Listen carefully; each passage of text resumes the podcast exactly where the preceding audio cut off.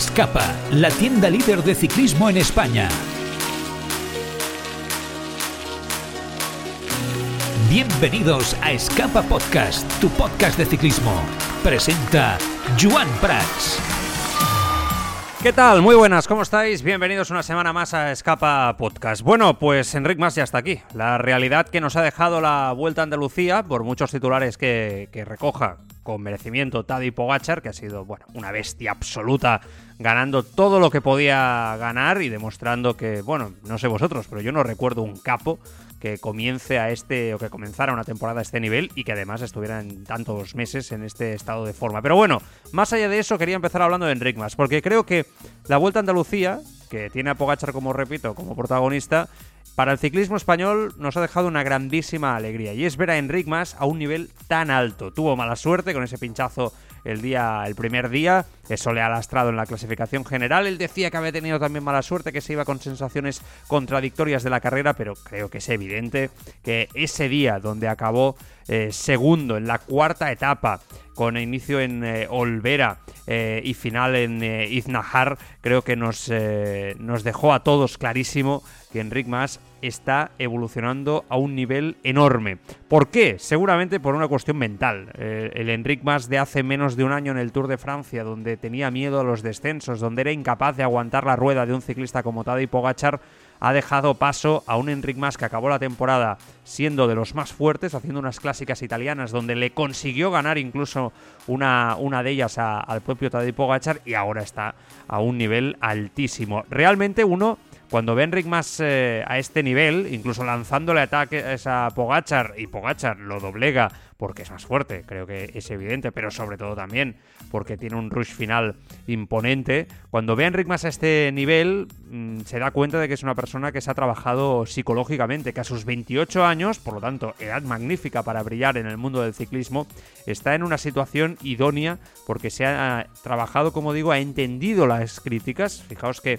la crítica para mí constructiva. Desde aquí siempre fue constructiva. No puedo hablar por otros eh, puntos eh, de vista y por otros, eh, otros altavoces en el mundo del ciclismo español, pero es verdad que Enric Mas estaba en el ojo del huracán. Muchos con esa crítica se diluyen, muchos se dejan absorber por ella. Enric Mas, que a unos les puede caer mejor, a otros les puede caer peor, como todos, ha demostrado que es capaz o ha tenido la capacidad para eh, asimilar esa crítica y hacerse fuerte en base a, ella para mejorar como, como ciclista y como persona, porque está claro que la mejora de Enric Mas no solamente es en- encima de la bici, en las carreteras, sino también es cómo trata el entorno de ser un ciclista profesional con medios de comunicación, aficionados y, y demás.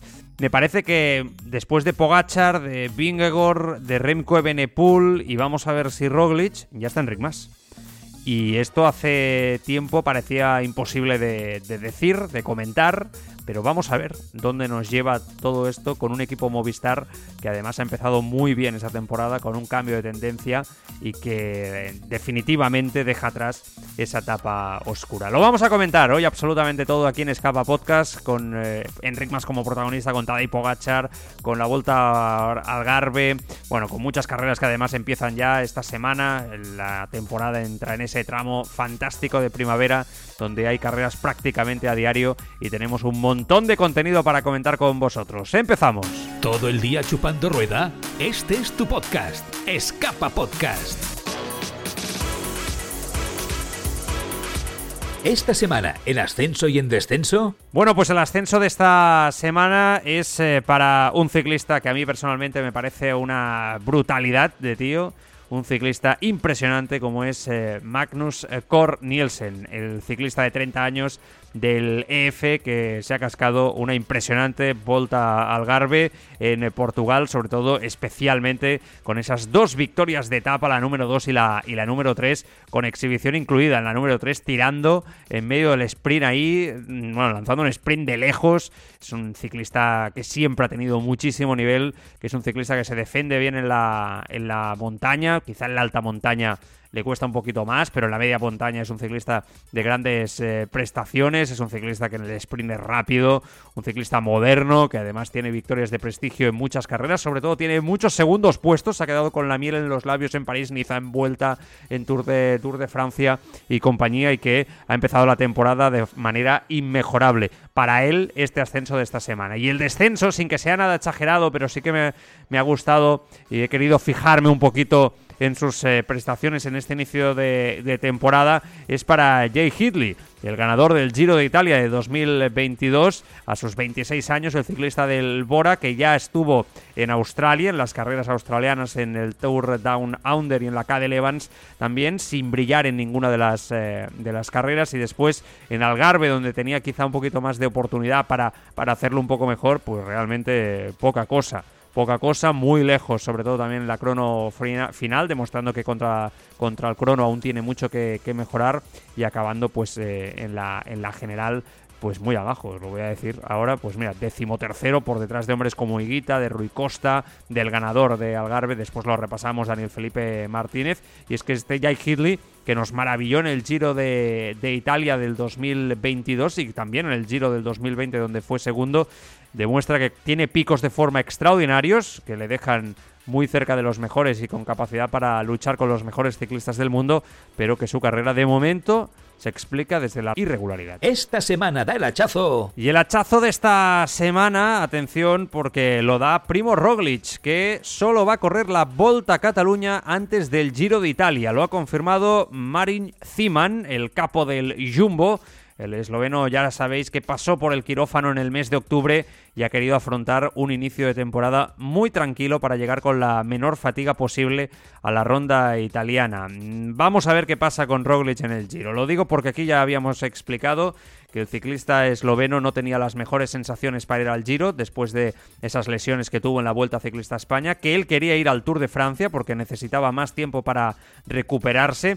Acabó yendo al Giro de Italia porque el propio Bingegor quería, como es lógico ¿eh? y es justo, no, no me malentendáis, eh, pues evidentemente defender su trono en el, en el Tour y da la sensación de que lo han forzado un poco y que va a llegar un poco justo. De ahí también que esta semana pues hayamos sabido esto de que solamente va a correr la vuelta antes del Giro que mm, no cabe duda es quizá un poco justito, ¿no? A nivel de preparación al altísimo nivel, llegar con tan solo una semana competitiva al Giro de Italia me parece algo justo, cuando lo normal, por ejemplo, es que los ciclistas, por ejemplo, vayan a Tirreno Adriático, ¿no? Por poner una prueba también eh, para probarse o para preparar la forma de cara a la gran prueba, a la gran vuelta italiana de tres semanas. Pero bueno, Roglic es Roglic, es un ciclista veterano que sabe ya cómo van las cosas. Vamos a tener que confiar, en su, en su criterio porque yo espero que esté luchando por eh, la maglia rosa con los mejores, con Renko Y compañía. Todo el día chupando rueda, este es tu podcast, Escapa Podcast. Porque te gusta mirar a la vida encima de una bicicleta, te mereces la bici de tus sueños al mejor precio. Escapa, un mundo de bicicletas.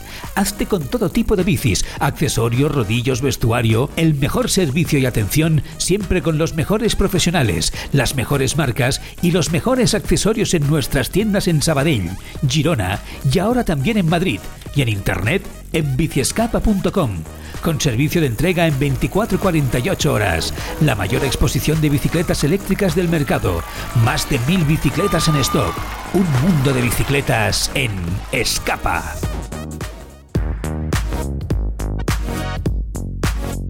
Bueno, pues vamos a repasar eh, noticias como siempre hacemos aquí de la semana, que hay bastante cosa. ¿eh? Aparte de resultados, hay bastante cosa como siempre y es habitual. Estamos en un tramo de la temporada, como digo, muy interesante. Bueno, por repasar pruebas de esta semana, por lo que viene por delante, vamos a empezar por, por ello. Ya sabéis que tenemos el UAE Tour en marcha, sin, en este caso, ahora os explico eh, un poco ciclistas que, están ahí, pero sin, sin Pogachar en esta, en esta edición. Tenemos el Tour de Ruanda también activo, siempre muy interesante de, de ver, compartir participación española. El 23 tenemos la prueba en Galicia, la hora en Caviño que comienza. La verdad es que el año pasado nos dejó muy buenas sensaciones, la vamos a disfrutar. 25, ojo a esta prueba porque empiezan las clásicas belgas con mucho nivel, la Umlut Hit Newsblad, una prueba de máximo prestigio donde vamos a ver ya a ciclistas de muchísimo nivel y bueno, si queréis también la Faun Ardeche, la clásica francesa, que también va a empezar el día, el día 25. Está la Curne Bruxelles, eh, Curne el día 26, por ejemplo, También, en Bélgica, otra de las pruebas que sirve para preparar las mejores, eh, las mejores pruebas. Y nos vamos acercando eh, a Strade Bianca, París-Niza, Tirreno Adriático, Milán-San Remo, Volta, eh, la E3. Bueno, ya el momento del calendario que todos estamos deseando. Bueno, pues lo quería comentar un poquito en esa línea. También quiero comentar unas declaraciones de Alejandro Valverde de esta pasada semana, descartando ser director deportivo a corto plazo. Ya sabéis que retirado ya, que se había hablado, ¿no? Que de momento estaba en la estructura del equipo Movistar Team. Eh, como asesor, ¿no? Un poco, ya se había explicado ese rol, ¿no? De asesorar a los ciclistas que competían por el máximo, que seguramente estaría con el equipo en el Tour de Francia, asesorando también a los ciclistas, pero que en el futuro podía dar el paso a ser director deportivo. Bueno, pues le preguntaban en la Vuelta a Andalucía. Decía que de momento él no se ve, que todavía está entrenando y está en buena forma, que el día anterior había salido con los ciclistas y que había tenido muy buenas sensaciones. Por lo que nos cuentan, está al mismo nivel que cuando competía, sin diferencia, o sea, aguanta con los mismos ciclistas eh, del Movistar Team y eh, los doblega en eh, muchos de los entrenamientos. Y además comentaba Valverde una reflexión interesante, que si eres director, el estrés de las carreras y los viajes es el mismo que cuando eres corredor y que él precisamente está retirado para evitar todo, todo ello. Bueno, hemos vivido unos días impresionantes. Eh, ahora lo, vamos a comentar, sin duda, porque merece que sea comentado. Lo que ha pasado en la Vuelta a Andalucía es una auténtica barbaridad. Eh, lo de Pogachar es eh, una cosa de, locos. Mm, cinco victorias en tan solo seis días de competición en 2023. yo creo que estamos ante un ciclista intratable a todos los, a todos los niveles, que tiene una rabia por dominar el ciclismo de forma clara y bueno, pues yo creo que ha ido de exhibición en exhibición y como decíamos al principio, ¿no? Enric Mas seguramente ha sido el que le ha puesto contra las cuerdas, pero más allá de eso creo que estamos viendo a un Pogachar que está ahora mismo, a día de hoy, muy lejos del resto. Otra cosa es que esto le pueda perjudicar en el Tour de Francia en un momento determinado. Bueno, bendito sea Pogachar que nos da este nivel desde el inicio de temporada y que, bueno, nos pone los dientes largos cada vez que sale, ¿no? Él como un ciclista que está a punto de salir o disputar una prueba. Creo que es una bendición absoluta, es súper completo, yo creo que además cada día es mejor ciclista, cada día entiende mejor las carreras. Bueno, eh, ahí está, ¿no? Esa victoria en la general de la, de la Vuelta a Andalucía. Segundo ha sido Mikel Landa, que, ha estado más regular que otra, que otra cosa, y yo creo que eso siempre es importante, es lo mejor que tiene Mikel, con Santiago Buitrago ahí como tercero, muy bien el colombiano de, de Bahrein, que sigue evolucionando. Eh, fue en el primer ataque de Pogachar el único que le aguantó un poquito no creo que más de 500 metros, la rueda al propio Tadej Pogachar. Y la verdad es que Buitrago ya es un ciclista que ya sabéis que aquí nos gustaba mucho, ya lo decíamos mucho el año pasado, que, tenía una pinta extraordinaria, sigue evolucionando, sigue creciendo.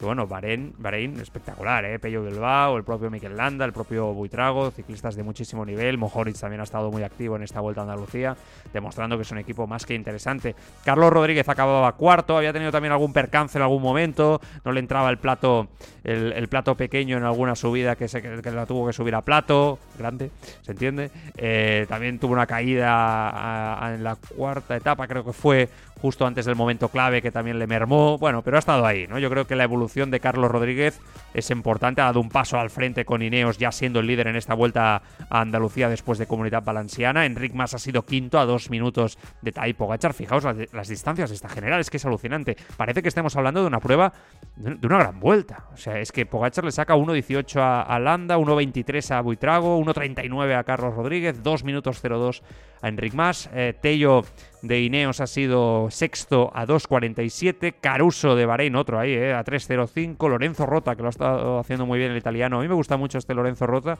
porque es evidente que no está al nivel de los mejores, pero es un ciclista que siempre está luchando. El de Intermarché a 3.23. Andreas Kron de Loto, noveno a 3.40. Y Sivakov, que también lo ha luchado mucho de Ineos, a 3.57. Daba la sensación de que, sinceramente, ¿no? Ineos no estaba sabiendo rematar en este inicio de, de temporada de la mejor manera, ¿no? Que les estaba costando a la hora de situarse la estrategia con el talento, a diferencia de UAE, y la verdad es que entre lo que ha pasado en Algarve y la victoria de Omar Fraile en la última etapa de, la Vuelta a Andalucía, creo que ha quedado todo muy apañadito. ¿eh? Omar Fraile que ganaba ese último día, me alegro muchísimo por él, sin duda, porque es un grandísimo ciclista y ya tocaba ¿eh? que ganara también con Ineos, le va a dar muchísima confianza esta victoria. Por repasar a alguien más de la general, pues eh, José Manuel Díaz del Burgos BH, que ha estado especialmente bien, decimosexto, creo que hay que reconocer de nuevo que es un ciclista súper eh, regular y que ha estado especialmente bien, como digo, en este caso la Vuelta Ciclista de Andalucía. Seguro que me dejo gente, ¿eh? lo hemos disfrutado todos estos días, pero, pero vamos, en, líneas generales, si queréis destacar también en la montaña de, Gozón Martín, de Euskaltel, que ha estado ahí luchando con Alex Martín de, Leolo, los dos Martín luchando en diferentes eh, equipos. Eh, me ha gustado mucho, si queréis, también Dries, de Bon, de Alpecin, ¿no? filtrándose en escapadas, luchando, otro de Alpecin que da un paso al frente importante ¿no? y de forma clara, en una Vuelta a Andalucía que ha tenido un nivel altísimo, altísimo a todos los eh, a todos los niveles. Y después tenemos, hemos tenido la vuelta al Garbe, que ha sido también muy, muy interesante, eh, la verdad, con una crono final eh, decisiva, ¿no? lo que no consiguió en su terreno, encimas explosivas como en Malau y Foya, pues Ineos y, y, Daniel Felipe Martínez lo logró precisamente en una batalla contra, contra el tiempo en, que sin duda pues eh, estuvo estuvo haciendo lo fantástico ¿no? Eh, yo creo que hizo bueno una prueba que yo creo que nos puede dejar claramente ver el nivel que puede llegar a tener ¿no? Eh, mm, Daniel Felipe Martínez en pruebas importantes un ciclista que quizá el año pasado cuando debía dar un salto no acabó de dar del todo ese salto pero que yo creo que la calidad la tiene y es importante para Ineos que Daniel Felipe Martínez en una edad propicia para ello esté, esté preparado sin duda para, dar, como digo, ese paso y luchar por, grandes eh, vueltas. Eh, fue una etapa al final, la crono muy emocionante, eh, con un Tom Pitcock que venía perdiendo un mundo en los primeros puntos intermedios porque hasta ese momento tenía serias opciones, haciendo una salvada espectacular de una caída impresionante, demostrando que evidentemente cuando te, te manejas bien el ciclocross y en el mountain bike, pues tienes muchas más posibilidades de dominar técnicamente la bici. Ahí lo hizo, se subió como una montañita pequeñita que había, ¿no? Para evitar la, la caída. Tobias Foss también, que estrenaba su flamante maillot arcoíris de campeón del mundo, ¿no? Gana, que, que, tampoco pudieron, aunque estuvieron evidentemente a la altura de las eh, expectativas.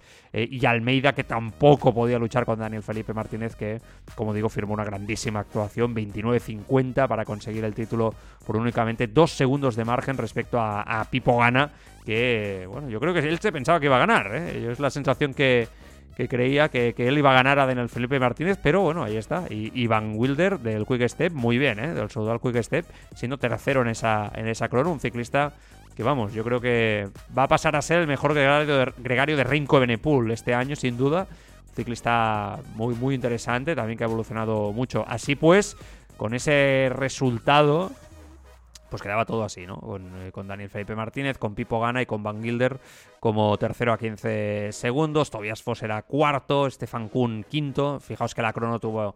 Faltaba montañita, ¿no? Mucha, mucha media montaña y, claro, la crono al final era...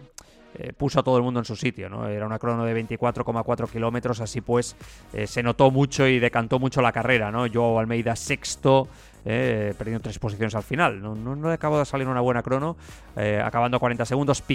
Eh, Thomas Pitcock fue séptimo, Bauke Molema octavo, Magnus Kor, que ya habíamos hablado de él, fue noveno y Rui Costa fue décimo, demostrando que este inicio de temporada Rui Costa no es casualidad. Y Guita, quizás esperábamos un poquito más, fue décimo primero. Y ojito, porque yo me fijo ahí en Oscar Only, el escocés del DSM, que es jovencísimo, ya habíamos hablado de él aquí en Escapa en alguna ocasión, fue eh, acabado en la general décimo segundo. Ojo a este ciclista, eh.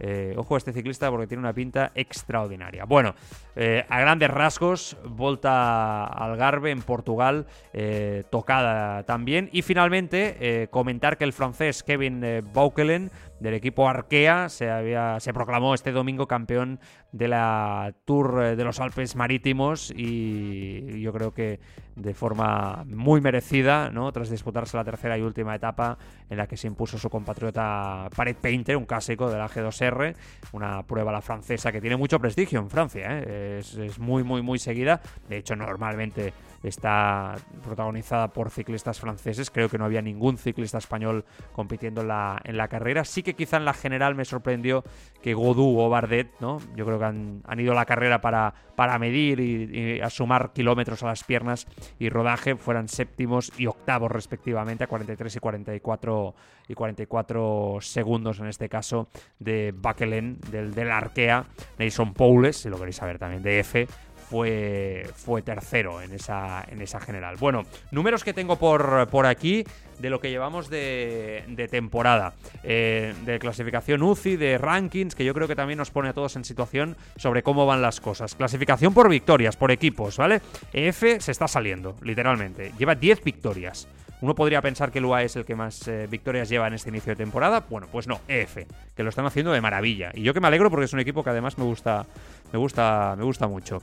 Eh, eh UAE lleva 9, segundo. Ineos lleva 6, es el tercero. Y a partir de aquí, bueno, pues eh, comentar que Alpecin, por ejemplo, es el único equipo World Tour sin, sin ganar que es una, una estadística que a mí, sinceramente, me llama la, me llama la atención. Quizá demostrando un poquito otra vez, ¿no? Que todo está en manos de, de Van ¿no? Para conseguir esas, eh, esas victorias. Quizá han habido pruebas donde ellos no podían brillar tanto, ¿no? Si hubieran mantenido a Jan Vine, seguro que, seguro que sí. Eh, Movistar lleva cinco eh, victorias eh, está muy bien, ¿eh? igualado con, con Trek, eh, con Sodal, con Quick Step, por lo tanto yo creo que habla por sí solo ¿no? del gran rendimiento que está, que está teniendo en este caso el equipo, el equipo español. Bueno, son datos, pero que nos pueden ayudar, ¿no? Y para que nos fijemos en la clasificación UCI por puntos, ya disputadas estas primeras semanas de competición, pues como no podía ser de otra manera, como todos intuíamos, UAE, que ha empezado como un tiro, 2.439 puntos, son primeros. Segundos igualados están en Ineos, 2.116 puntos con Intermarché. Creo que esto es importante porque se está viendo que Intermarché está al nivel de los mejores equipos a nivel de presupuesto del mundo. Creo que tiene un mérito impresionante. Soudal Quick Step 1523 es cuarto. Después está F, como decíamos, 1482. Movistar, muy bien, ¿eh? está sexto, 1337. La verdad es que es un gran inicio de Movistar Team en esta temporada. Bahrein está justo detrás, 1255. Y por destacar, yo creo que lo que se tiene que destacar aquí eh, claramente es el inicio de temporada de, Jumbo, que está muy atrás. Solo ha sumado 324. Es que, vamos, eh, por ejemplo, no sé, el Arkea está por delante. El Bolton Equities Blacks está por delante. El Israel está por delante. Grupama, Total Energies, DSM está por delante. El Green Project eh, está por delante. Bueno, es que, por ejemplo, Euskaltel tiene solo pues mira, eh, siete puntos menos que, Jumbo. Es evidente que Jumbo se lo ha tomado con, mucha más calma. Van no ha entrado aún en escena. ¿No? Yo creo que eso tiene mucho que, mucho que ver. Roglic también se lo va a tomar con calma en este inicio de temporada y seguramente va a ser en el segundo tramo, ¿no? Donde van a sumar eh, más puntos, en este caso, el equipo, el equipo Jumbo, que sin duda es uno de los grandes, ¿no?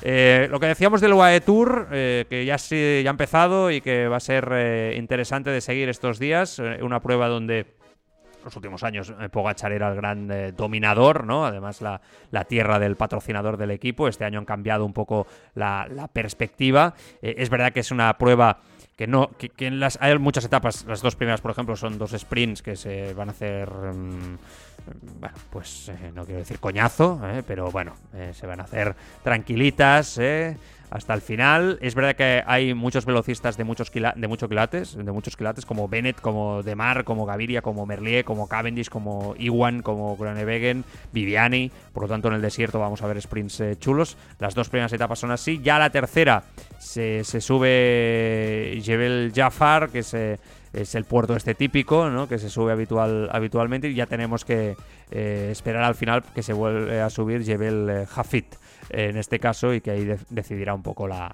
carrera. Esas etapas al final, el puerto es un monopuerto, son chulas al final, pero el puerto es bastante largo sin ser muy especialmente duro. Yo creo que, que bueno, puede estar bien. ¿Favoritos? Bueno, pues hay un cartel de lujo, ¿eh? sin duda. Hay un cartel de, auténtico lujo. Para empezar, Remco que seguramente es el gran favorito a la, a la victoria final. Está Adam Yates, que ya estuvo segundo en las dos últimas ediciones. Y Pello Bilbao, que yo creo que es la baza española y la sensación de que lo puede hacer eh, francamente muy bien. Lo digo porque viene de estar eh, a un nivel altísimo ¿no? en todo lo que ha disputado esta, esta temporada. ¿Por qué no? ¿No? ¿Por qué no? Vamos a pensar que Pello puede luchar con Remco Evenepoel por la victoria final y con Adam Yates, ¿no? Seguramente que van a tener que dar un paso, un paso al frente. Yates va a tener la responsabilidad también del equipo. Quiero ver a Jaime también con el UAE, a ver qué tal se le da. Luis Méndez es otro de los que está por ahí que lo puede, que lo puede hacer bien. Está Luchenko de Astana. Eh, bueno, vamos a ver, no hay mucha cosa más tampoco. ¿eh? A nivel de generales de top, top, top. Eh, bueno, yo vamos a ver qué, sale por ahí, ¿no? Movistar no tiene mal equipo. yo creo que Gaviria se va a meter ahí mucho en las, en las bolatas. Ojalá Gaviria esté al nivel de los, de los mejores. Oscar Rodríguez y Einer Rubio quizá son los hombres que se filtran por ahí en la, en la general. Bueno, pues vamos a disfrutar y la semana que viene lo, lo comentamos. París-Roubaix Gran París-Roubaix, la de 2023, ¿eh? Tiene muy buena, muy buena pinta, pero muchísima, ¿eh? Menú de la edición 120 de la París-Roubaix que va a ofrecer otra abundante ración de dramatismo, comenzando con el tradicional primer contacto con los adoquines en eh, poco menos de 100 kilómetros después de la salida en eh, Compiègne. Y un poco más adelante, los cambios de recorrido realizados este año van a aparecer, van a aparecer en la antesala de la True Darenberg, eh, con el regreso del sector de Haspres en el kilómetro 139,6, inédito desde la primavera de 2004. En 2001 este tramo de 1.700 metros que Thierry Gobenou admite abiertamente que está no muy bien pavimentado, por lo tanto va a haber show, ya, nos lo podemos imaginar, y va de la mano con el debut del sector Havelock que llega una docena de kilómetros más eh, tarde, desde allí es un largo y duro camino hasta el eh, destacan los clásicos sectores, ¿no? Cinco estrellas como el Darenberg, eh, Pavelé, el Carrefour de, del Arbre, bueno, el espectáculo habitual que nos va a dejar eh, seguramente la clásica. Para mí es la que más me gusta de todos los monumentos, es, mi preferida junto con Lieja. Pero tengo que decir que la sensación de que los cambios que han impuesto este año, si podéis os, miráis el recorrido, es de dureza extrema. ¿eh? O sea, yo creo que estamos hablando de una de las París Roubaix más duras sin lugar a dudas. Noticia de Nairo Quintana de esta semana. Eh, va a tener una reunión con la UCI el colombiano a la espera de resolver su futuro, bueno, lo que todos sabemos, ¿no? Va a hacer un, un viaje de, México a, Europa para reunirse con directivos de, la UCI, según han informado diferentes eh, medios colombianos. El 17 de febrero tuvo ese viaje, no se han sabido muchas eh, conclusiones al, respecto, parece que era destrabar ¿no? la situación complicada que le ha impedido a Quintana ser fichado por alguno de los equipos europeos. es un poco triste la situación desde un punto de vista de que si la UCI parece que da el ok, ¿no? En todos los restos de equipos, pues o inmediatamente da la sensación que Nairo va a encontrar esa escuadra europea que le permita mantenerse en la en la élite. Él decía esta semana pasada que quería volver a competir, bueno, lo que dice siempre, ¿no? Ponerse un dorsal, sentir la exigencia de responder a un equipo, etcétera, etcétera que tiene muchas esperanzas. Bueno, vamos a ver, ¿no? Vamos a ver si, si ha desencallado alguna cosita. También se ha presentado la Itzulia 2023, eh, eh, se presentó el 15 de febrero, una puesta de larga bonita, eh, se, se, realizó en el Salón de Plenos del Ayuntamiento de Ibar, localidad que va a coger la meta y la cual ha sido nombrada Ciudad Europea del Deporte 2023, la 62 edición ya de la carrera que no va a contar con ninguna etapa contra el crono y con ello se va a aumentar el número de kilómetros totales que van a tener que recorrer antes de llegar a la última meta en Eibar y que sin duda nos deja claro que con Roberto Laiseca como director técnico de la Ichulia, como es habitual, va a volver a ser una de las pruebas más bonitas del año. Yo creo que es evidente que esa etapa reina final, por ejemplo, en Eibar, ¿no? Cita selectiva desde el inicio, muy, exigente por lo que he visto en la altimetría, ¿no?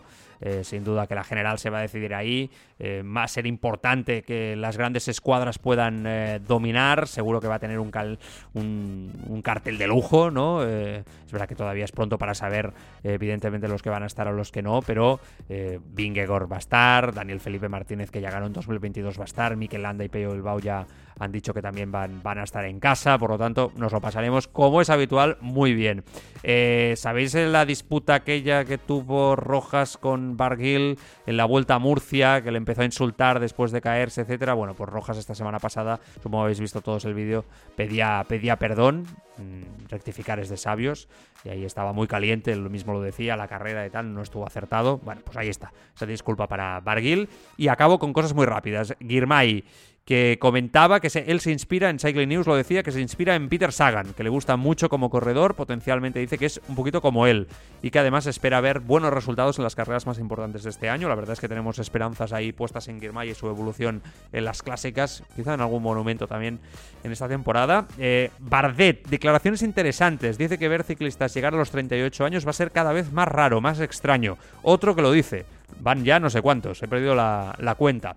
Dice retirarse a los 30 o 32 años se convertirá en la norma y será el ciclo de vida normal de un ciclista profesional. Cada vez hay más gente empujando desde atrás, decía Román Bardet, que iniciaba esta temporada esta pasada semana. Bueno, vamos a ver, ¿no? El futuro, el futuro dirá. Quizá Peter Sagan es el primer ejemplo de ese ciclista que impactó siendo muy joven, ¿no? Y que después, como digo, pues ha acabado retirando quizá un poco prematuramente. Se retira a final de temporada en todo caso, pero sí bajando sus prestaciones quizá un poquito prematuramente. Y eh, Mark Hirschi, ojito porque van a peligrar las Ardenas para él. La verdad es que este ciclista que tiene un talento impresionante eh, no deja de tener mala suerte. ¿eh? Ya sabéis que el suizo se lesionó en la primera etapa del Algarve el pasado miércoles, sufrió una fractura en el radio derecho él tenía todo puesto en las Ardenas, toda la esperanza puesta en las Ardenas, en la flecha balona, que era uno de los grandes objetivos de la, de la temporada, teniendo en cuenta que Pogachar iba a estar ahí. Bueno, no sé hasta qué punto lo iba a dejar ¿no? como compañero de equipo que Hirschi luchara por la victoria, pero bueno, ahí iba a estar. Era importante para el UAE, desde que fichó por UAE, la verdad es que el hombre no, no ha acabado de destacar y sin duda pues esta lesión lo, le va a perjudicar, ¿no? Yo creo que es eh, evidente. Tengo algún breve por aquí también eh, interesante. Bueno, por ejemplo, una declaración de Remco Benepul eh, diciendo que a Pogachar que deje de ganar ya, por favor, desde el UAE, interesante, ¿no? Eh, declaraciones, bueno, del que creo que va a ser el gran rival en los próximos años, ¿no? Esa es mi sensación, yo creo que esto en los próximos años, por Vingegaard también, ¿eh? Es muy bueno y, y ojalá también esté en Ayuso y compañía, pero me da la sensación que estos dos por la sensación que tengo de que tienen la capacidad para poder competir durante todo el año en diferentes pruebas, van a ser los grandes protagonistas de los cinco próximos años en el, en el World Tour, Pogachar y Evenepoel, con una rivalidad que, bueno, creo que va a ser histórica en el deporte. Pero bueno, quizá me equivoco, vamos a ver qué pasa. Declaraciones de Patrick Lefebvre que analizó en el actual, un poco el actual ciclismo femenino, haciendo especial hincapié en las eh, condiciones salariales presentes en los equipos del pelotón, siempre polémico y siempre en el ojo del huracán, el responsable de, del Soudal considera excesivo el salario mínimo que se debe pagar en los equipos pertenecientes al Woman World Tour. podéis imaginar que son las declaraciones que no han gustado a nadie en el sector femenino. Dice, creo firmemente en el potencial del ciclismo femenino, no quiero que me malinterpreten, pero creo que en este momento está inflado artificialmente. Por ejemplo, el salario mínimo es de 60.000 euros, lo mismo que los hombres, y esto no es bueno. Una vez más, no me malinterpreten, decía, no tengo nada en contra, pero hay ciclistas que no valen absolutamente esa cantidad. Por ejemplo, en el Tour de Francia femenino el año pasado tuvieron que aumentar el tiempo máximo, de lo contrario la mitad del grupo habría llegado fuera de tiempo. Definitivamente no quieres pagar 60.000 euros a alguien que no puede competir. Hay ciclistas que merecen esa cantidad, algunas incluso más, pero en este momento el nivel no es suficientemente alto en su conjunto como para justificar tal salario mínimo. Declaraciones que si queréis después la tertulia con Juan Clavijo y Nacho Lavarga lo podemos, eh, lo podemos comentar porque sin duda muchos habrán llevado las manos a la cabeza por estas declaraciones. Eh, más, yo os he dicho que hoy tenía mucha cosa. ¿eh? El movimiento por un ciclismo creíble, el MPCC, ha hecho oficial su balance de la temporada 2022 en cuanto a las cifras de dopaje se refiere. El organismo ha revelado que en total fueron 29 los casos detectados. Se trata de 10 más respecto al año 2021 y la misma cifra a la que se llegó en el 2019. Uno de ellos fue el caso de Nairo Quintana, descalificado del Tour de Francia, pero no suspendido por la UCI por el uso de tramadol durante la ronda francesa. La propia organización alaba a equipos como Arkea por hacer cumplir las normas y no contar con el colombiano en su plantilla de la temporada 2023, así como el resto de equipos que han declinado hacerse con los servicios de, de Nairo. El escándalo más sonado de 2022 fue la posible trama destapada por la policía sobre una posible red de dopaje organizada dentro del W52 eh, FC Porto, llevando a la escuadra portuguesa a la desaparición absoluta. La gran mayoría de los eh, procedimientos de dopaje en el ciclismo de alto nivel se referían a corredores semiprofesionales de equipos continentales de carretera, 12 casos. Ninguno de los casos revelados entre los equipos continentales se refería a un equipo miembro del MPCC. A principios de este año el movimiento contaba con 30 equipos eh, profesionales y solo 21 equipos continentales. Bueno, pues ahí están los, eh, los datos de un tema que, lamentablemente, siempre tenemos que, seguir, de, seguir de, cerca.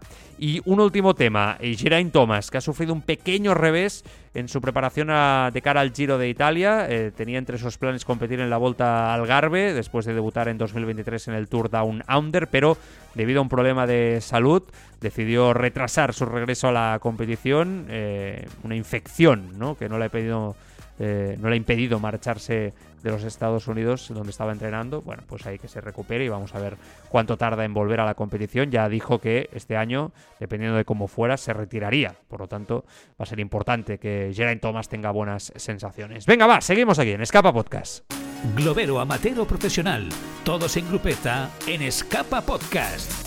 Participa en nuestra comunidad, busca Biciescapa Podcast en Telegram y comenta con nosotros la actualidad, etapas, competiciones y participa en el sorteo de regalos. Biciescapa Podcast, ahora en Telegram.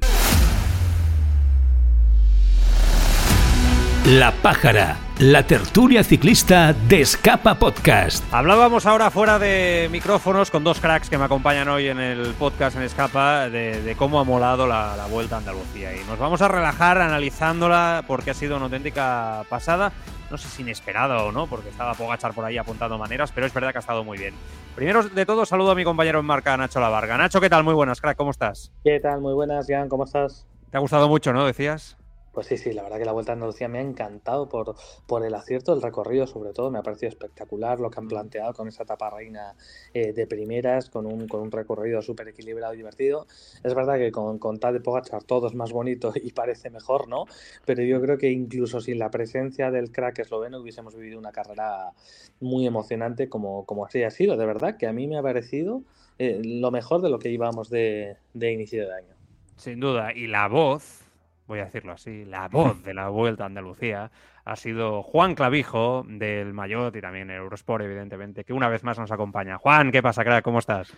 ¿Qué tal? Muy buenas, Jan. Pues encantado de estar aquí, hombre. Un eh, placer. compartida, ¿eh? que, también en Teledeporte había, es verdad, un, bueno, cierto periodista y cierta voz del Hombre, que tiene mucho más solera, que es, Carlos Andrés, pero, pero sí, la verdad es que estuvimos muy muy contentos y, sobre todo pues vibrando con cinco días de competición que yo creo que no dejaron indiferente a nadie porque hubo, hubo candela en mm. cada etapa, en, cada jornada y además con un Pogachar superlativo, claro.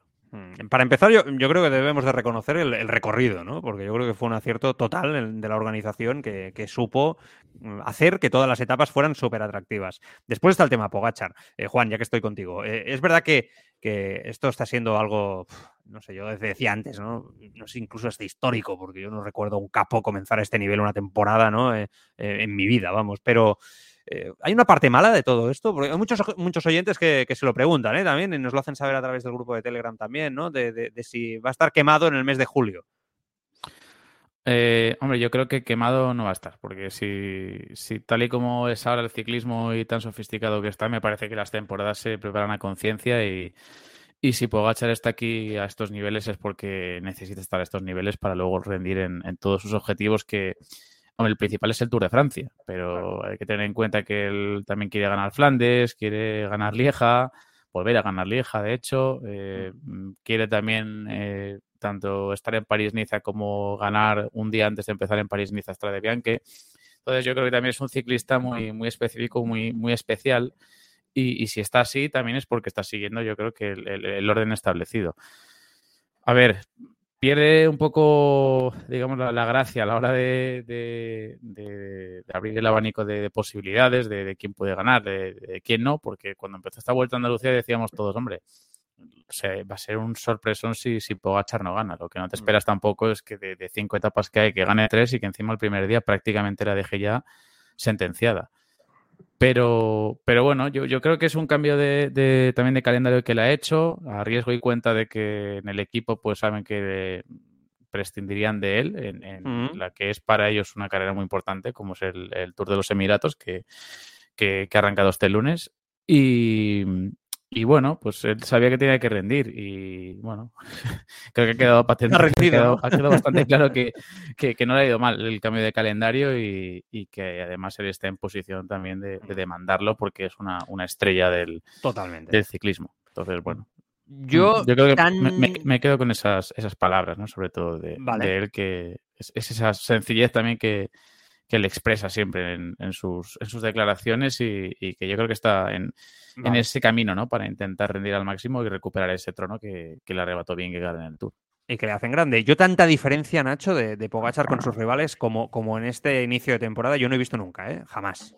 No, la verdad que parece que hace que gana cuando y como quiere, ¿no? Incluso la última etapa ayer, eh, domingo, que trabajó para, para su compañero, para Kobe, apretando en ese final, daba la sensación de que si quería irse y ganarla lo, lo podría haber hecho, ¿no? También, porque es que encima le van bien todos los terrenos a este, a este corredor.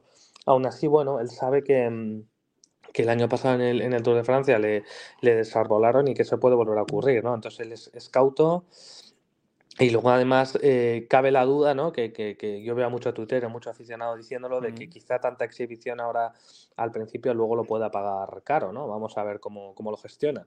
Porque el año pasado corrió espectacular, ganó cosas importantes, pero tampoco fue el número uno del ranking UCI mundial, pero no hizo todo lo que podía haber hecho, ¿no? Y muchos se lo acusan a eso, pues a su, a su quizá demasiada generosidad en el, en el esfuerzo, con ese error que, que pagó en el Tour, eh, como en otras carreras, como un calendario mal seleccionado. Este año ha cambiado su hoja de ruta, como decía Juan, ha dejado de ir al, al UAE Tour para, para arrancar en Jaén y, y en Andalucía.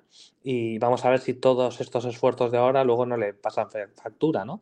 Esa, esa es mi, mi gran, mi gran duda de, de saber si Pogachar, claro, está- es, es brutal lo que está haciendo, eh, está en otra liga completamente, incluso con, con Enric más, ¿no? que parece que era el que más entonado estaba, se, se veía que, que- que estaba en otra liga, pero bueno, vamos a ver si luego a la hora de la verdad, en, las, en alguna clásica en la que va a acudir o en, o en el Tour de Francia puede ganar con, con esta solvencia, porque aquí esto es ciclismo y en cualquier momento te puede ocurrir algo, ¿no? Lo que sí que da sensación, y eso sí que es más importante para él también, es que UAE parece que ha dado otro pasito más este Te año. lo iba a decir ahora mismo. Brutal. ¿eh? respecto a lo del año Sí, pasado, ¿no? Y eso, eso creo que sí que es una grandísima noticia para él. Eh, además, el COVID ya está desapareciendo, o por lo menos en cuanto a las carreras estamos hablando, y eso sí que le pone, por ejemplo, en, en un estado parecido al Jumbo Visma de cara, Mm. de cara al Tour. En un cara a cara, de- todos pensamos, yo creo que, que Pogacar es más fuerte que, que Vingegaard, aunque eso hay que verlo, ¿eh? porque el año pasado es que Mm. estuvo muy, muy, muy, muy, parejo. Para mí va a ser una temporada apasionante y más con los guiños que hemos visto en redes sociales, ¿no? Entre, también entre el propio Tadej y Renko Benepul.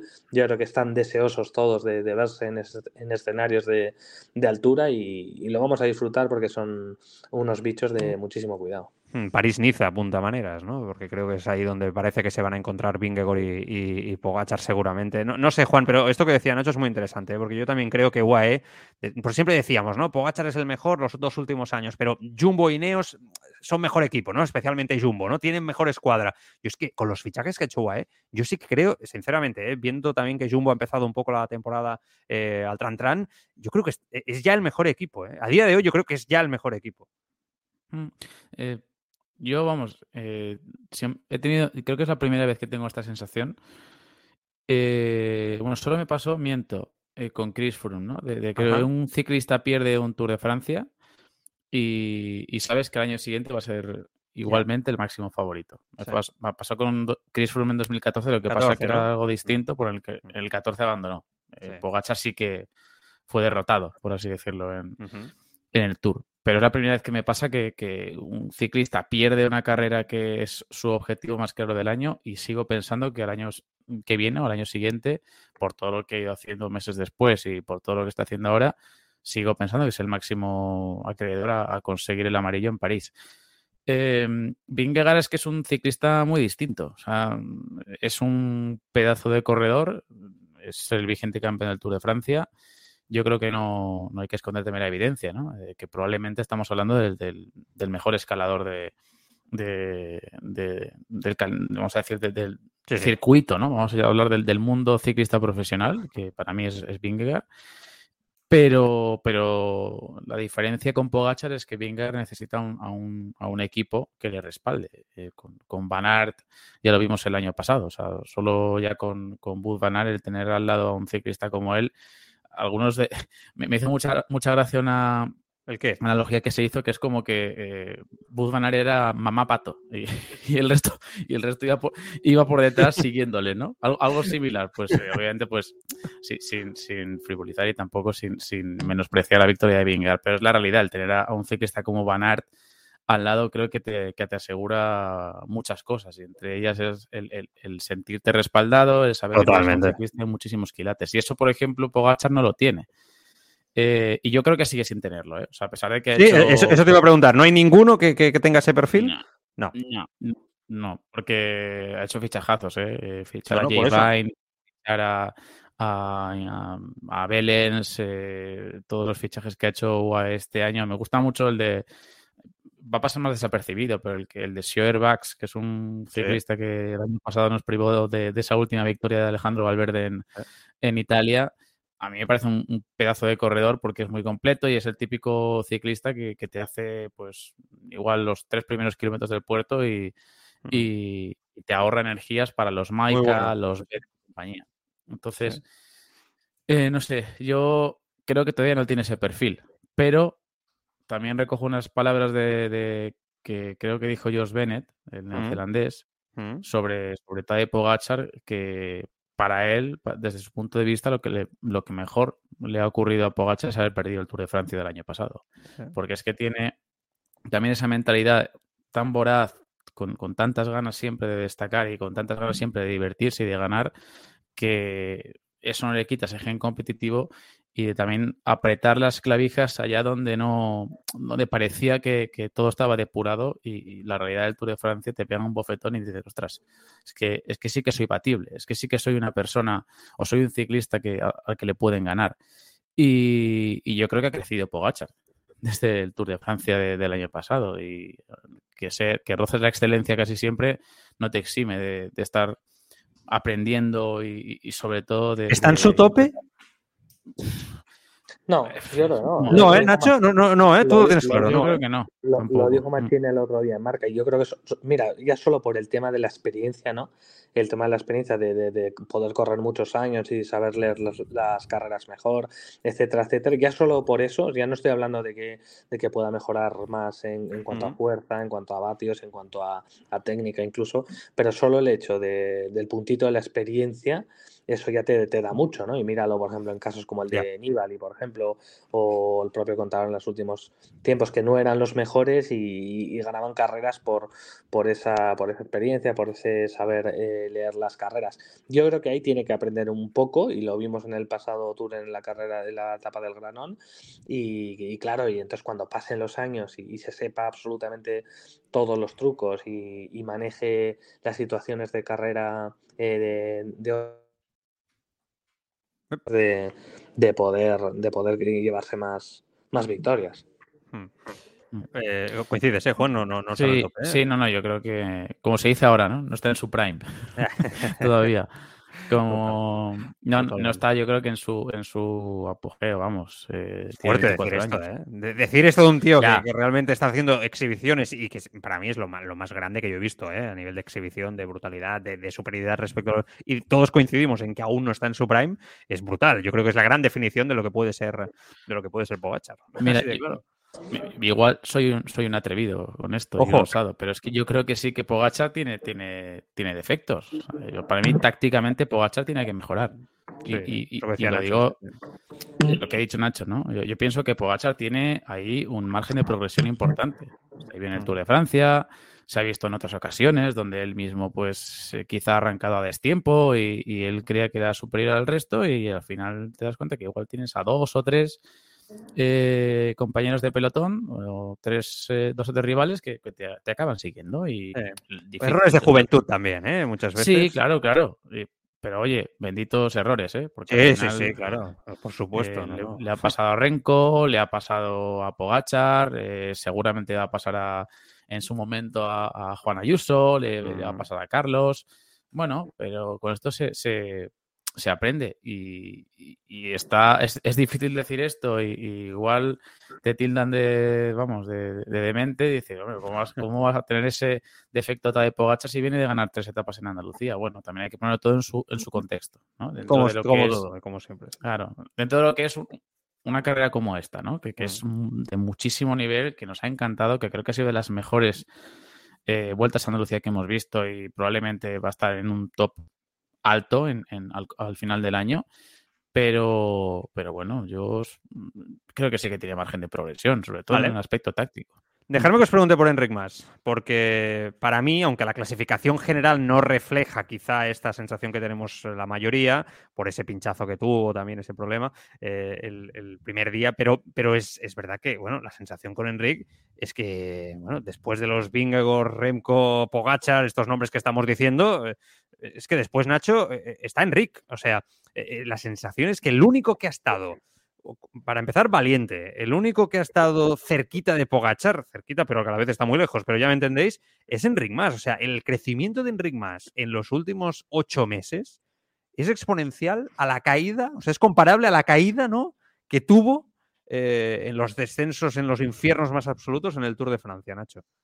Sí, sobre todo porque tenemos ahora mismo el Enric que todos queríamos, ¿no? O sea, lo que pedíamos a Enric no es que ganase carreras ni que, ni que fuera el mejor del mundo, ¿no? Lo que pedíamos es que dentro de su nivel, que es el que ya ha demostrado en el, en el pasado con esos podios en la Vuelta a España, dentro de su nivel se, se comportara como un, como un ciclista ofensivo, atacante, con ilusión por, por ganar y por poner las cosas difíciles a sus rivales y es lo que hemos visto en la Vuelta a Andalucía, ¿no? Que tuvo un problema creo que fue mecánico, que por cierto, estamos en 2023 y no paramos de ver de problemas mecánicos con las bicis tan, tan modernas, etcétera, pero bueno, eh, vimos a un Enric más queriendo poner las cosas difíciles a, a Pogachar, atacando en esa penúltima etapa en, pues en, las faldas del último rampón, eh, poniéndole las cosas difíciles y siendo pues lo que queremos, un corredor que, ataque y que, y que muestre sus habilidades. Es lo que tú dices, desde el final de la temporada pasada estamos viendo a un Enric más mucho más em,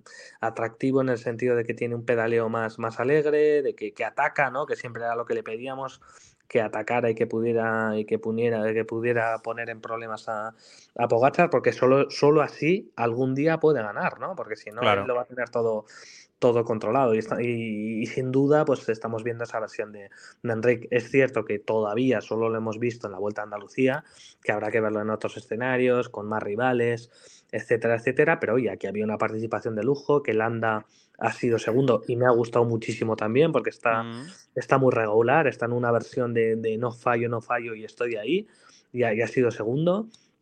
Eh, también Carlos Rodríguez ha estado muy bien, o sea que había rivales de, verdadero, de verdadero nivel, ¿no? Como, como el Bahrein, por ejemplo, que iba un auténtico equipazo. Así que para mí Movistar chapó en este inicio de temporada, no solo por Enric Mas, sino por el resto, porque se está expandiendo, ¿no? Esa visión de, oye, hay que ser eh, más atacantes, hay que ir a por los puntos, hay que ir a por las victorias desde el primer día y así, y así están funcionando, ¿no? Recordad que yo creo que el mismo año pasado o hace dos, Enric Mas, las primeras carreras, se lo tomaba con otra, con de otra forma, ¿no? O sea, no iba a competir, no iba a conseguir resultados y aquí, oye, eh, ha sido él el que más le ha hecho sudar a, a Pogachar, como, como decías, que en Iznajar, ¿no? Fue la, última etapa, cuando le vimos a Pogachar entrar en línea de meta, Juan, estaba completa, o sea, sí, sí.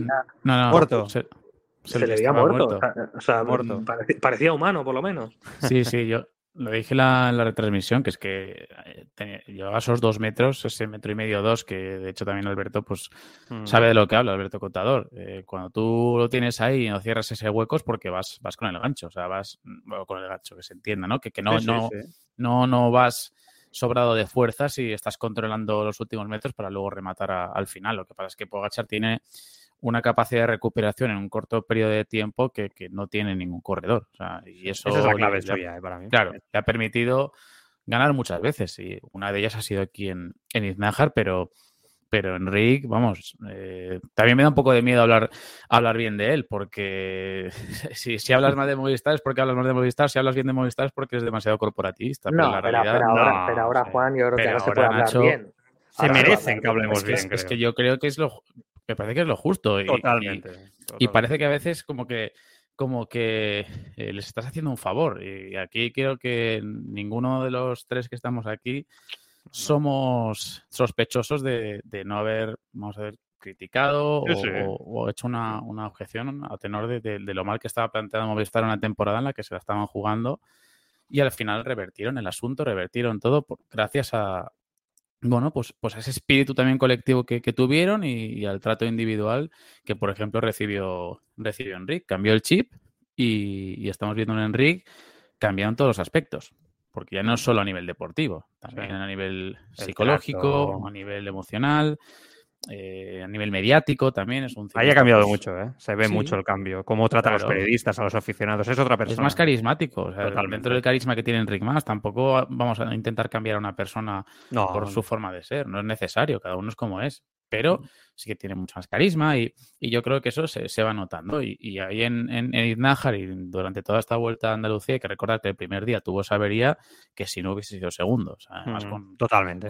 con- yo creo que con cierta, cierta ventaja sobre, sobre un Mikel que también eh, ilusiona, porque ilusiona, porque Mikel también tiene ese aura que, por ejemplo, pues no, no ha tenido Enric, o sea, es una antagonía absoluta, pero Mikel, pues a poco que te dé, ¿verdad? Enseguida te, te Nos subimos. Nos subimos al subimos. carro. No, Te pero vas a realmente ver. muy bien. O sea, yo veo a Landa súper regular, ¿eh? ya en los últimos años, o sea, no de, Sí, de esta temporada. O sea, veo que no falla, a no ser de que tengas una alza, una caída, y que, y que es un tío que, que ojo, ¿eh? que, que- que está ahí, que lo que ha perdido en, en explosividad en, en etapas de alta montaña, porque ahí ha perdido Sí. esa explosividad, lo ha ganado en, en lo que decíamos, en experiencia, en regularidad, en, en saber estar dentro de un equipo como el Bahrein, en, en liderazgo dentro de- del equipo, y es un corredor que yo estoy convencido de que este año va a hacer cosas importantes. ¿eh? Estoy, vamos, pondría la mano en Sí, el, sí. el. Compro. Mañana A, a mí me gusta más este Landa ¿eh? que, el de, Mm. que el de antes. A mí me gusta más, ¿eh? más regular, mucho más, eh, más cauto, más maduro. Creo que, que es esta manera de correr de ahora eh, puede sacar mucho, explotar mucho más sus posibilidades, Claro. Juan, que, que el de antes. Claro, porque sabes qué, qué- qué características tienes. Si, si Claro. tú tienes unas aptitudes concretas y se las vas a explotar, luego sí que es cierto que, que- que se traduce en resultados. No vas a- no pidas a Landa que, te haga una arrancada como la de Pogachar porque no puede No, hacerla.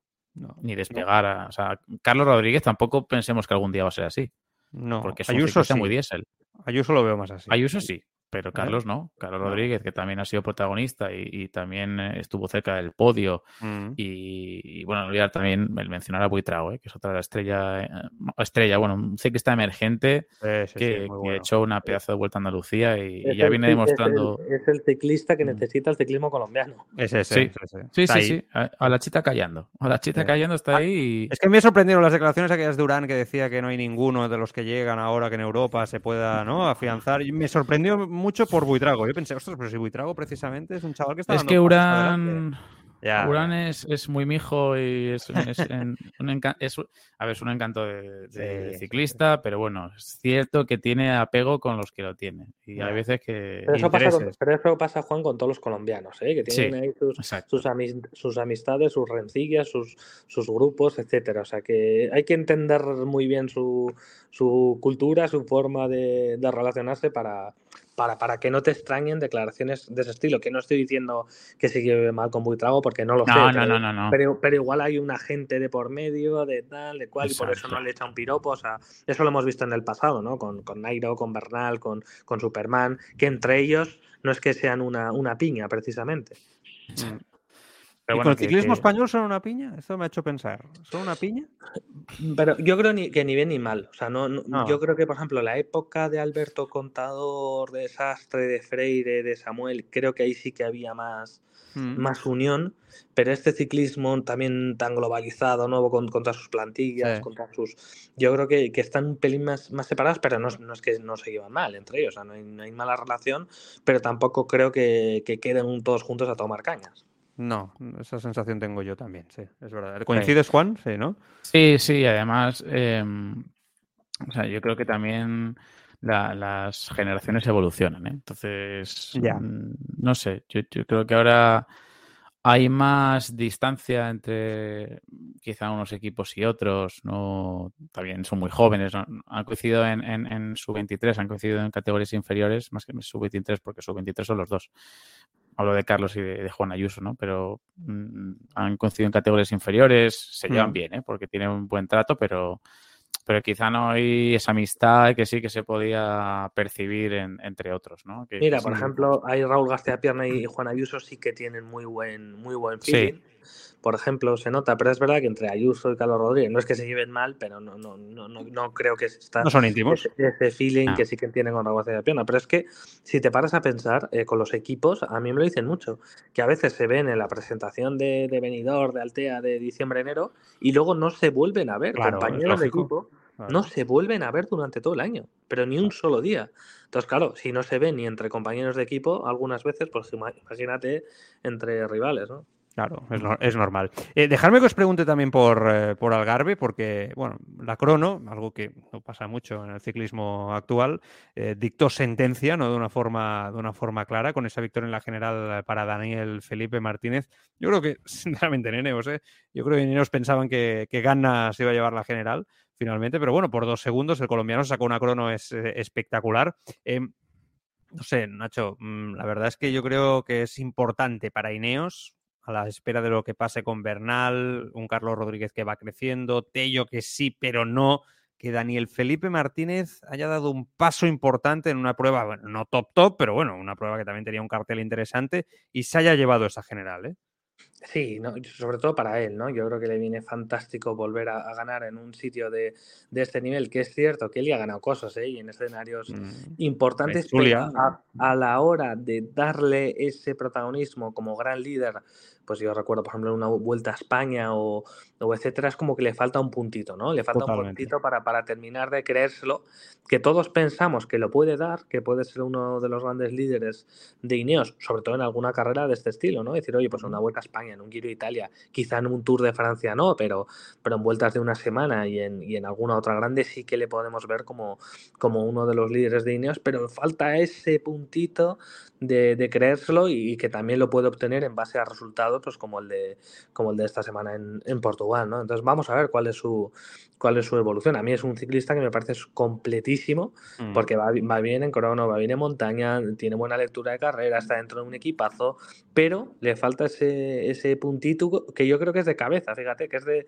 de mentalidad más que más que de otra cosa y pongo, Juan, aquí unos cuantos nombres, ¿eh? y aquí haces tú un cóctel como quieras.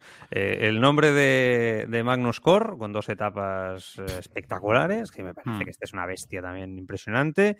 el nombre de Oscar Only, el del DSM, el jovencito del escocés, que me parece que también este hay que tenerlo en cuenta. Y ya en Hidley que, que no, ¿eh? O sea, que es que te gana un giro, pero después no, ¿sabes? O sea, es muy regular. Eh, por partes, sobre todo, Magnus Cornelsen lo, dije ayer en. Bueno, grabamos el podcast ayer y, creo un compañero mío que es David García, que creo que también se ha pasado alguna vez por aquí. Sí, hombre, lo saludamos. De de Puerto, al cual también le, le, le También lo saludamos. Y un, fuerte, abrazo. Pero David García, el que está en, el Mayotte, dijo algo eh, muy acertado, ¿no? Que Magnus mm. tiene exactamente el, el palmarés que merece. O sea, porque es un corredor que tiene seis etapas en la vuelta, que tiene dos en el Tour, que ha ganado París-Niza, que, que, ha ganado ahora también en Algarve, pero que tiene exactamente el palmarés que merece. Un tío que es, eh, pues para mí es, un, es, un ciclista de muchísimo, muchísimo valor para, para, para, cualquier equipo en el que esté, porque te hace tener presencia, porque mm. no, no puedes encontrar un calificativo que exactamente le describa. Yo Totalmente. Mm, siempre tengo la, manía de, intentar encontrar una palabra para describir a un corredor y a mí es que Magnus Corlisen me parece oportunista. Es un tío, en el mm. buen sentido de la palabra, me parece mm. un tío que, cuando tiene la oportunidad, remata, remata y e, él se pone el, el córner y él mismo lo remata. Y bueno, ya, ya lo que hizo... Eh, lo primero que también hay que eh, empezar a, decir a los jóvenes que, desde, bien jóvenes además, que para celebrar una victoria levantando los brazos, primero tienes que llegar más o menos solo o al menos con cierta ventaja, para que no te pase lo de Van Builder, porque ya van unas cuantas donde levanta los brazos y, encima te quita la victoria. Por un momento, Juan, un momento, ahora sí. sigues. Eh, que Nacho se tiene que ir y así lo, despido y no, no, le, no, le, no, le, no le importuno eh, a nivel de agenda. Eh, Nacho, cuídate mucho, crack, un abrazo fuerte, gracias por pasarte. Venga, hasta luego. un poco, se ha escuchado ahí robótico. es que Nacho, Nacho, es un hombre ocupado, ¿eh? Hombre, por supuesto. Sí, eh, la gente tiene que saber que Nacho Lavarga uno de los tíos más mejores comunicadores de este país a nivel ciclista y a nivel de todos los niveles. no, tiene, no tiene sentido, Joan. el volumen de información que puede sacar Nacho adelante en un lapso de 10 minutos, te pongo en una clásica como Jaén, o sea, te puede sacar la crónica de la carrera, tres, tres entrevistas con Pogachar, Totalmente con Fernando Gaviria, que están en, me lo invento, en Arabia, y además te está haciendo el directo de la carrera. y te voy a decir más. Y te está pensando en la marca Sports Weekend organizándotela, y a la vez te está haciendo un reportaje para el domingo especial de fútbol sobre el equipo de segunda, que no sé qué, no sé cuántos. ¿eh? Mientras graba Omar Freire una entrevista. todo en el mismo, en, los mismos 10 minutos. Total. Perdona que te he cortado. Eh, con eso no, no, no, vamos. Que, la gente, la gente trabaja. Totalmente. Pero que eso, que Magnus Cornelsen, pues que para ya, acabar, que es un ciclista súper oportunista y es un corredor que a mí la verdad me, encanta. Y, lo he dicho de Van Bilder, mm, pecó de, eso, de en el Alto de la Folla de, de celebrar antes de tiempo, como le ha ocurrido a muchos corredores, y, y perder ante, ante Magnus Cor, que bueno, el día siguiente dijo, bueno, ya que lo, no he podido celebrar. Claro, es que dijo, ya que no he podido celebrar, pues espérate. Voy a dar un homenaje. claro, que, yo quiero mi foto encima con el maillot amarillo del líder y, y, espérate que voy a dar una exhibición y te me marco un sprint de 400 metros. Es que es eso, ¿eh? 400 metros. Es así, ¿eh? Yo antes he dicho 300 y algo, no, no, pero yo creo que sí. Está más en los 400. 300, 400, sí, sí. Es que, vamos, es, una barbaridad. O sea, lo que hizo Magnus Corlilsen fue, fue brutal. Ah. Eh, luego me preguntas también por, por Oscar Only, que es Este chico es que a mí me mola mucho este chico. Sí, sí, sí. De hecho, tengo, tengo miedo que, dure poquito. como todos los del DSM, ¿no? ¿Te refieres? exacto. Lo tienen firmado hasta 2027, pero eso no es garantía de nada. No, no, no. si ahora se rompen los contratos, el Giant Bine. Claro, exacto. Y más entre los jovencitos, tiene 20 años, un corredor que ya la Cross Race el año pasado ahí en Croacia se le vio genial con, con Vingegaard. Eh, aún estaban, de hecho, en el equipo de desarrollo, lo subieron para esa carrera y, y, maravilló al mundo. Ahora ya es neoprofesional y, y a mí, vamos, eh, sobre todo el día de Malao estuvo, estuvo muy cerca, donde ganó Pitcock. Y le penaliza la crono, claro. La crono le penalizó por completo, porque estaba ahí metido más o menos en, en, la clasificación general, al final no bajó muchos puestos, pero bueno, claro, no, no, está a esos niveles que, por ejemplo, sí que estuvo Dani Martínez, que estuvo Kuhn, que estuvo Foss, que estuvo Gana. Pero, pero bueno, eh, a mí me, me gustó mucho. Y, el otro nombre era. Eh, eh, el de Hildy, que, que, digo yo que, es que, Sí, que no acaba de carburar. Ah, no, no, acaba de carburar. No, no, no. En general, ¿eh? En general, sí, siempre esto, ¿eh? Sí, no sé, es un corredor muy particular. está ahí siempre, pero claro, tú te vas a, su, su palmarés y tiene ocho victorias, pero ocho victorias son dos etapas en el, en el Giro mm. y la general del Giro, entre, o sea, dos etapas, una que consiguió en 2020, donde fue segundo, el año pasado, en el 22 mm. que ganó etapa y, general, mm. y el resto ya son carreras de, de menor nivel. La Toscana, ¿no? Aquella, que ganó, ¿no? En general, creo, si no me equivoco, y después em, ya sí, sí, no Sí, sí. Es que eh, me sabe mal porque yo creo que es un ciclista que tiene. Me pare... me empieza. Eh, a ver, que la gente me entienda, ¿eh? Pero en cositas me recuerda a Enric Mas en algo. O sea, él ha ganado cosas que Enric Mas no ha conseguido, ¿vale? Pero sí que es cierto que el Enric más de ahora no, ¿eh? el Enric más de, de, antes, muy conservador, teniendo cualidades para no, no aprovecharlas, etcétera. Y, que veo cosas de él eh, en este sentido, ¿no? Y creo que es un ciclista con un talento extraordinario. O sea, yo creo que el australiano tiene un motor brutal y sobre todo para grandes vueltas y para vueltas de alta montaña. Pero después, por lo que sea, nunca está, ¿no? Nunca está, ¿no? No consigue tener esa regularidad. Tampoco es que ahora gratuitamente le quiera yo pegar aquí el, el, mm. palo a, a ¿eh? Pero me da la sensación que Bora tiene muchas esperanzas puestas en él y, en, como gran líder, ¿no? Y no acaba de dar ese, ese paso, aunque insisto, es el actual ganador del Giro y eso está ahí, ¿no? Sí, no, no, no. Y, está claro que te va a dar siempre buenos puestos, va a estar ahí, es un corredor muy regular entre, dentro de las posibilidades que, él tiene. Pero bueno, yo creo que aprovechó la oportunidad que. Es, también un, ciclista que ha aprovechado sus oportunidades dentro de, las que de las pocas que ha tenido, ¿no? Eh, estuvo cerca de ganar un Giro, el año pasado eh, ganó y certificó que es un corredor que, cuando la carretera pica para arriba, pues está claro que, está entre los mejores, pero no es un superclase, ni, ni mucho menos. hay muchos corredores que, han conseguido ganar un, Giro de Italia, una, Vuelta a España y, luego los que han pasado desapercibidos, pero nunca han estado luego a, quizá a la altura de, lo que se esperaba de ellos. Y mm. es una, una prueba muy clara, pero bueno. Totalmente. Que, que, bueno, es un hombre más dentro de una Vuelta al Algarve antes lo ha dicho lo de, lo de Filippo Gana. O sea, Ineos. Filippo Gana no debe estar muy contento. Porque, no, es que claro. Eh, porque o sea, la carrera. La carrera está preparada para él. Hombre. Estaba todo preparado para que ganase él. Y es un poco raro que Pitcock gane una etapa y tú acabes sufriendo también en esa etapa y luego llegues a la crono pero claro, si gana la crono, ¿no? Tú, ahí no puedes hacer nada. Porque lo otro sí es estrategia de equipo, te, vas a poner más asado, pero la crono, hostia, no va a levantar el pie, Daniel. Pero luego vas a, ves a Dani Martínez, que fue el que también aguantó con gana para que no perdiese mucho tiempo. eso es verdad. Eh, y luego Dani Martínez gana al general y, gana se queda sin, sin su primera victoria en, en una general por etapas que, estaba cerquita de, mucho, de conseguirlo. Bueno, es que ha hecho dos segundos puestos hasta ahora. Y una prueba que además no tenía grandes etapas de montaña, le iba muy bien a, Gana en este sentido, que, que, otra, que en otras pruebas él va a salir más penalizado ahí por la montaña, está claro. Bueno, Juan, oye, que ha sido un placer tenerte y escucharte un día más. ¿eh? ¿Y qué, qué, ibas a comentar los próximos, eh, para que la gente lo sepa también, los próximos pues tengo... Eh, por suerte el Opening Weekend, y ya sabes que a mí me encantan las, las clásicas belgas. Tengo ahí sí, Está chulo, ¿eh? Un sí, sí, sí. Un Lopicurne que lo haré con, con flecha, o sea que ah, voy a aprender. Ahí voy a aprender. ahí, yo siempre, un crack.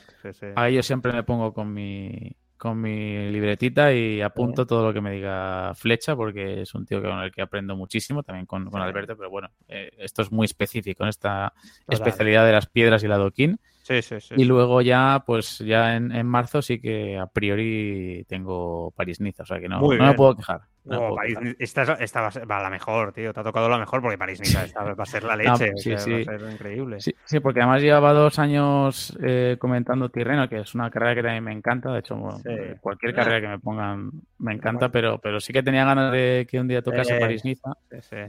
Y, y, mira, pues eh, parece que va a tocar este año, si, si no cambia mucho la cosa. Pues nada, disfrutarlo y lo disfrutaremos también nosotros escuchándote. Cuídate mucho, un abrazo fuerte. Muchísimas gracias, hombre, Joan. Gracias por todo. Un placer.